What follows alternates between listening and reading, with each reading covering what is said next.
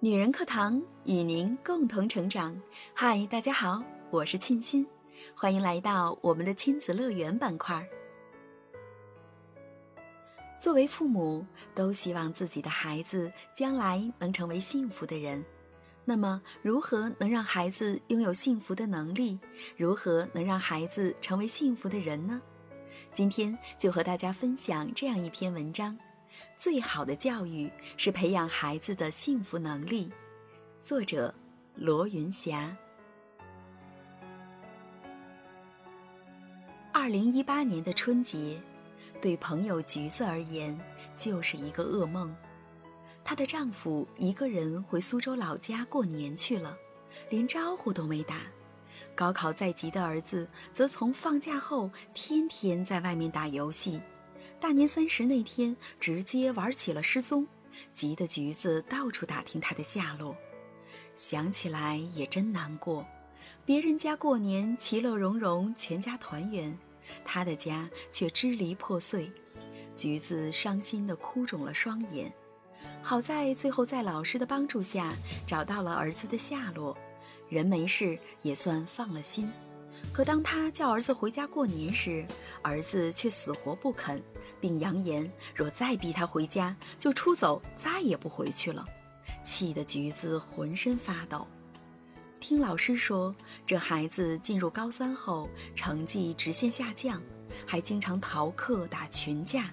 老师说他一句，他立马怼回去：“我就这样，谁也别管我。”俨然一副破罐子破摔的架势。橘子声嘶力竭地向我哭诉道。他的父亲已经是没得救了，如今儿子也变成这样，这叫我怎么活啊？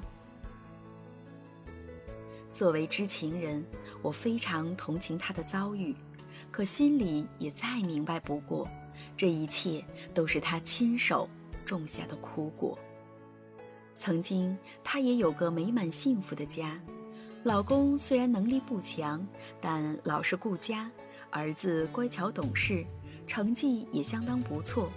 可渐渐的，我发现橘子出现了很强的攀比心理，经常拿自己老公和其他男人比，骂老公不成器，或是当着儿子的面儿吵得天翻地覆。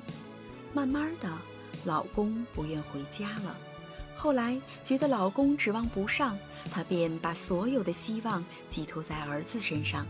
只要儿子考得不好，他便会大发雷霆，边哭边哀嚎：“你怎么这么没用？再这样下去，只会跟你不争气的爹一样，一事无成。”开始，孩子会默不作声，吧嗒吧嗒掉眼泪，可日子久了，干脆摔门而去。他不知，不断的操控孩子，在不令自己满意时贬损他、挖苦他。只会彻底毁灭孩子的自尊心和上进心，越发让他感到前途迷茫、孤立无援。这不仅会让他变得自卑和自暴自弃，更可怕的是会扼杀他拥有幸福的能力。幸福的能力是孩子一生最重要的东西，而这是在无论哪本教科书上都学不到的奥秘。因为只有父母和家庭才能给予这种幸福，让孩子拥有幸福的能力到底有多重要？说一个身边的故事。年前，乡下的表哥在城里买了一套房子，村里的乡亲无不羡慕地对姨妈说：“你们家这孩子真是争气呀，三十岁刚出头就当上了大公司的管理人员。”如今又买了价值百万的房子，这日子真是越过越红火了。姨妈听了这话，频频点头，眼里却涌出了泪。他们哪里知道，这一切幸福的到来是多么的不容易。表哥家曾经过得非常清苦，记得小时候，母亲带我去姨妈家做客。表哥总是穿着满身补丁的衣服，坐在矮板凳上写作业，家里连张像样的书桌都没有。虽然条件艰苦，可姨妈始终对生活充满了希望。她常常对表哥说：“好好读书，一切往前看，日子一定会好起来的。后来，表哥凭借努力考上了大学，大学毕业后，又在父母的鼓励下考上了研究生，最后进入了一家世界五百强公司工作。初入社会的那几年确实难，没有背景，没有靠山，人的拜高踩低在哪儿都是一样。同事们常常欺负他，排挤他，脏活累活全都派给他。可从小培养出一股韧劲儿的表哥，却很乐观地对待一切。面对不公与困难，他总是对自己说：“这没什么，一切都会好起来的。”不久，凭借工作中出色的表现和谦逊的做人态度，他得到了领导的赏识，当上了部门主管。从此，表哥更加努力的工作，每个假期或休息日从不休息。终于在拼搏的第七个年头，跻身公司高层管理职位，年薪近百万。如今，他已然算得上一个成功人士，可走在街上，依然是看见一个漂亮的杯子都会高兴得手舞足蹈的孩子。你看，这就是宝贵的幸福能力。往大了说，是具备超凡的抗挫能力。往小了说，是身边的一草一木、寻常的一蔬一饭，皆能感知幸福的所在。有幸福能力的人，内心蕴藏着一股强大的力量，不是不会遭遇黑暗迷茫，而是心里永远住着一个太阳，任何时候都能引领自己走向光明。那么问题来了，如何才能培养出有幸福能力的孩子呢？第一，和谐欢乐的家庭环境。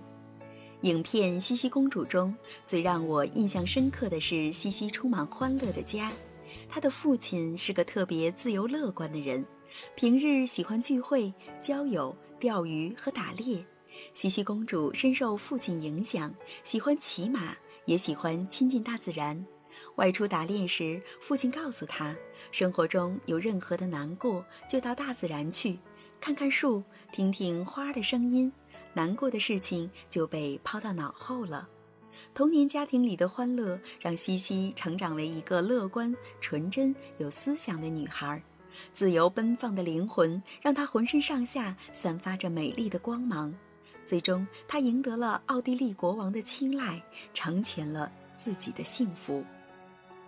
第二，认同和鼓励孩子。其实每个人的内心都存在着一个消极的刻薄鬼和一个积极的好朋友，幸福感很大程度上就取决于你和他们中的哪一个更亲近。消极的刻薄鬼就是心理学上常说的内在苛评者，它表现为总是持续不断的给我们负面的声音：“你能行吗？你不可能做得到，何必去试？”你总是会搞砸的。明智的父母应该懂得引导孩子的内心，去亲近那个积极、宽容、总是给予他们信心和鼓励的好朋友。而对自身认同度越高，随着孩子的成长和阅历增长，对他人的接纳度也会越来越宽广，也更容易获得幸福。第三，培养孩子的感恩之心。德国思想家舍勒在《德性的复苏》中说：“重模式的注目自己价值的自我骄傲者，必然栖泊于黑暗和明暗之中。一个不具感恩意识而自鸣得意的人，一定会四处碰壁而看不到光明。”舍勒这句话回答了为什么具有感恩意识的人更容易获得幸福感。因为具有感恩意识的人常具有谦卑之德，他总是觉得自己的德性不够，不配享受别人或社会的给予，于是愈加的感恩与满足，所以总处在别人为他营造的幸福感之中。因此，培养孩子的感恩意识就是德性的培养，而道德感的增强必将成就自己，获得幸福。人生最幸福的事，莫过于用自己喜欢的方式度过这一生，将平凡琐碎的生活过得温暖而丰盈。人这辈子，我们可以不成功，可以不富有，但至少应该让孩子拥有幸福的能力，让他能感知生命的点滴，在过程中迎接幸福的体验。就像春天的明媚，夏日的骄阳，秋天的落叶与飞舞的冬雪，一切都是自然又美好的事情。好了，亲爱的们，文章分享完了。感知教育真的需要爱的付出。苏格拉底说：“教育不是灌输，而是点燃火焰，让孩子拥有感受幸福并创造幸福的能力，能做到心中有太阳，脸上有笑容，嘴里有歌声。这便是幸福教育的一大成功啊！”这里是女人课堂。如果您喜欢我们的节目，欢迎您给我们留言或点赞。如果您想获得该节目的文字稿或与我们取得更多交流，欢迎您关注女人课堂的微信公众号或搜索 FM 一三三二，更多精彩女性成长内容与您共享。我是主播沁心，愿您有一份好心情。我们下期再见喽。